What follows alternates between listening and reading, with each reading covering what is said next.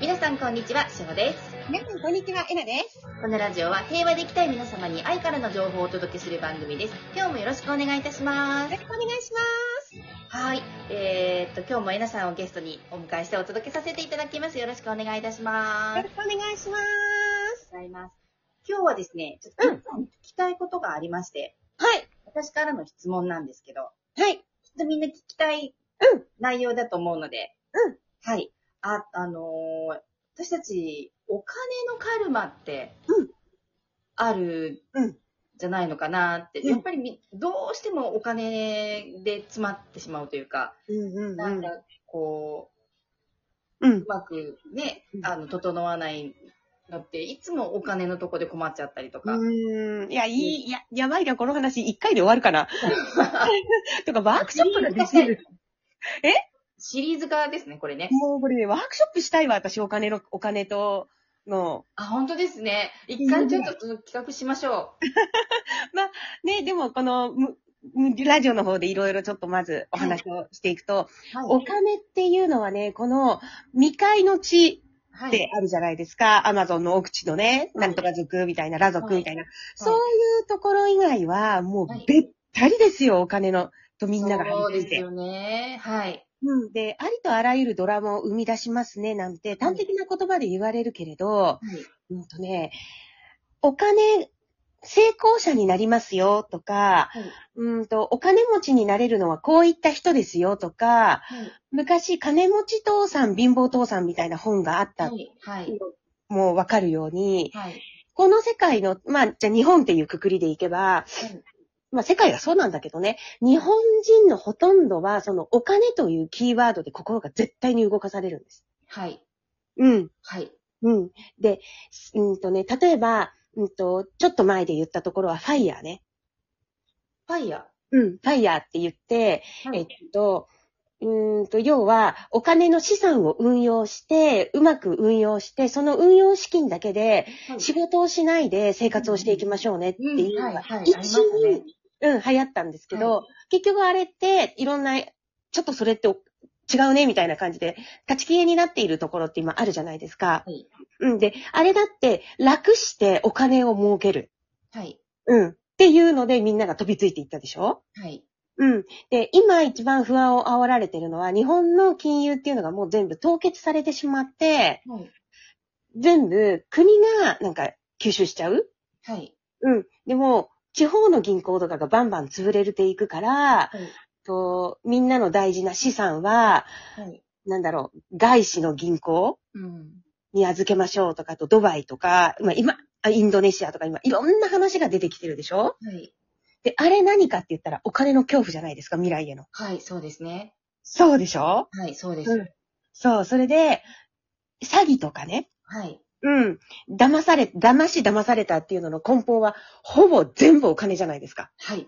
全部お金ですね。あとあらゆることがこの世界はお金なんですよ。あと金の切れ目が円の切れ目とか言いますね。言いますね。言いますね。はい。言います。うはん。そうなんです。ということは、い。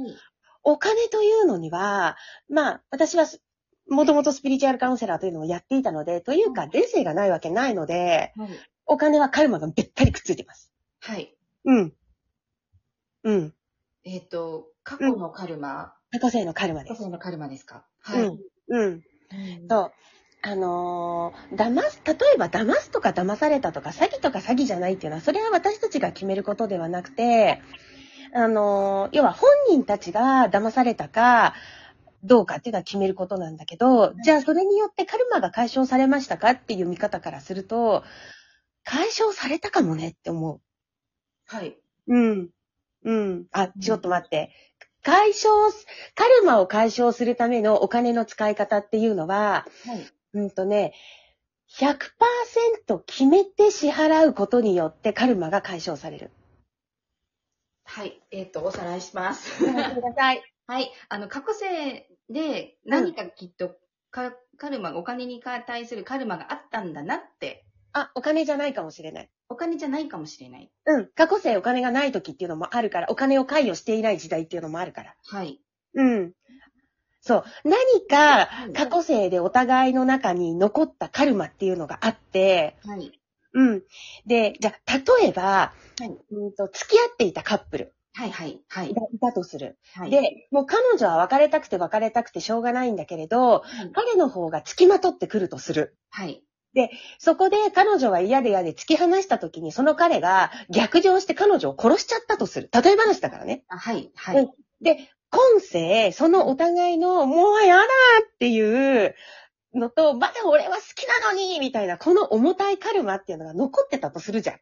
はい。うん。ではい、これをもってして、今回生まれ変わってくれば、はい。出会っちゃうよね、また引き合って。そうですよね。出会っちゃいますね。出会っちゃいますよね。はい。だけど、この重たいカルマを、お金というものに変えて解消するっていうことはあると思う。おー、なるほど。はい。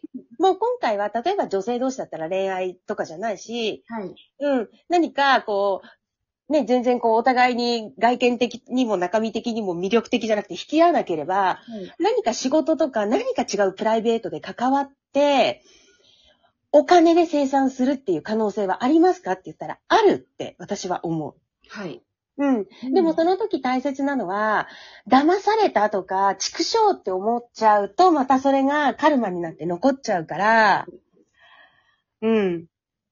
100%決めてはい、お金を出してしまえば、もうカルマにはならない。もうそこで終わらせる。終わらせることができる。できる。そう、私は思う。もうん。うん。うう。そん。の時に、うん100意図をして、うん。もう、この方とのカルマを終わらせますっていう形で、おうん金をお支払いする。うん。でもいいし、もうう、んこれは騙されたのではなく、私が、この縁を切るために、はい。もう100%自分が決めて出したとか、何でもいいと思うのね。はい。うん。そう。で、私たちって生きていれば、あのーやっぱりいろんなことがあるかはら、い。で、それは、あの、今、誰かに例えばお金を出すっていう話をしているけれども、もしかしたらそれは羽毛布団かもしれないし、はい。何か通信販売かもしれないのね。あ、ものかもしれないっていうことですね。はいそう。なんだかわかんない。あの、自分の中の心がスッと弱ってて、子供の、例えばダニが治るからとかって言って、その羽毛じゃない布団を、この揺れている心の中で買っちゃうかもしれないじゃない。はい。うん。で、こういう時も、あの、現象って事象って関係ないから、はい。自分が100%決めてお金を出した。これからも100%自分が決めてお金を出すんだってやっていけば、お金とのカルマってなくなっていく。うーん。うん事象は関係ないかはい。ら。うん。多分ここって聞いてる子たちが、え、ちょっと待って、それってどういうことなのえ、借金っていうそこだけに一つにフォーカスするのとかって迷っちゃうと思うのね。はい。うん。でも事象は関係ない。うーん。うん。人にお金を貸すのも、自分が心弱っている時に羽毛布団を買うのも、はい。一緒。一緒。うん。はい。うん。うん。でもそういう風にやっていくことによって将来おばあさんになった時にオレオレ詐欺とかに騙されるっていう、もうそういうカルマを作らない。ああ、なるほど。今やっていけば。今やって、ちゃんとそこで解消させておけば、うん。将来、うん。そうならない。ならない。。カルマをそこでうん。使わない。うん。そう。だってそれだって、はい。羽毛布団を買った時に、とか、何かそういう何かを買った時に、自分の心が弱ってたからこういうところに手を出してしまったっていうのが分かってるから。はい。うん。で、そうすると、いろんな物事を、その瞬間から、きちんともうこれで、私はお金というのを流されるように使うのではなく、うん、ちゃんと世の中を回すため、もしくは自分の家族、自分の人生を回すために使っていこうっていうふうに気持ちが整うじゃん。はい。整いますね。そうだよね。ね。そうすると、そういった怪しげなものには、もう来た時にも、あれっていうのがちゃんと働くから。はい。うん。っていうことよ。いやー今日有料級のいやいおや、い話ですね。やいや、そんなことない。いですよ。で、多分ね、ここ分かんないと思うから、お金に関することってみいんや、わなか。らないですね。どっぷりやっぱり使っ、使うというか、もううん本当に、うん。そのお金のエネルギーに、うん。十中八九みんなハマってると思うんですよ。うん、そうだよね。はい。そういや、だからほんとすごいって、この世界。いやー、本当に持ってても不安っっていう方もいるじゃないですか。そうそうそう。だからそ持こっとてかてもも。不安、持ってても不安。で、結そう局、ずっと不安なわけなんですよ。お金に、エネルギーに振り回されて。そう。で、持ってて不安だからね、なんとか使う方向に行っちゃうの。はい。使わなきゃ使わなきゃって思うの。はい。なんで、これなんでですかって言ったら、やっぱりこの世界が、あのその三次元っていう世界はびっちりくっついてるから。そうですよね。うーんうん。うん。うん。そう、それで心弱っている時ほど、はい。例えば年金で暮らしてるおばあちゃんとか、そういう人ほど、はい。お金っていうものを、要は取られてしまうんだよね。ねえ、ん。なんかその人の弱みにつけ込んでみたいな感じじゃないですか。うんうんうんお料理したりとかそうだね。うんでも私はこういう時にもアドバイスをししていて、やっぱりこういう相談ってあるんだけど、うんあのーもし心弱ってお金を出してしまったのであれば、はいうんとね、それを100%自分の学びにしてくださいね。はいうん。うん。で、そしたらい、健康な肉体と健全な心があれば、はいまた私たちはお金を作っていくことはできるから。そうですね。うん。うん。うん。そう。で、その代わり、あ、もうこういった心弱っている時に、要は付け入られてしまう、はい。うん、っていうことを自分にはもうそれが絶対ないように。はい。うん。で、もしくは、それだけじゃなくても、何か、何かから自分が学べることがあれば、それでいい。はい。うん。私は思います。と、アドバイスをしています。ありがとうございます。そう。大切なのは自分がやったことを絶対に自分で責めないし、責めないことと、周りも責めないことです。はい。だって十分発生してんだもん。そうですよね。うん。あとはもう、あの、これからどうしていくかって切り替えていった方がいいですよね。そうそうそうそうん。う。うん。そうだよ。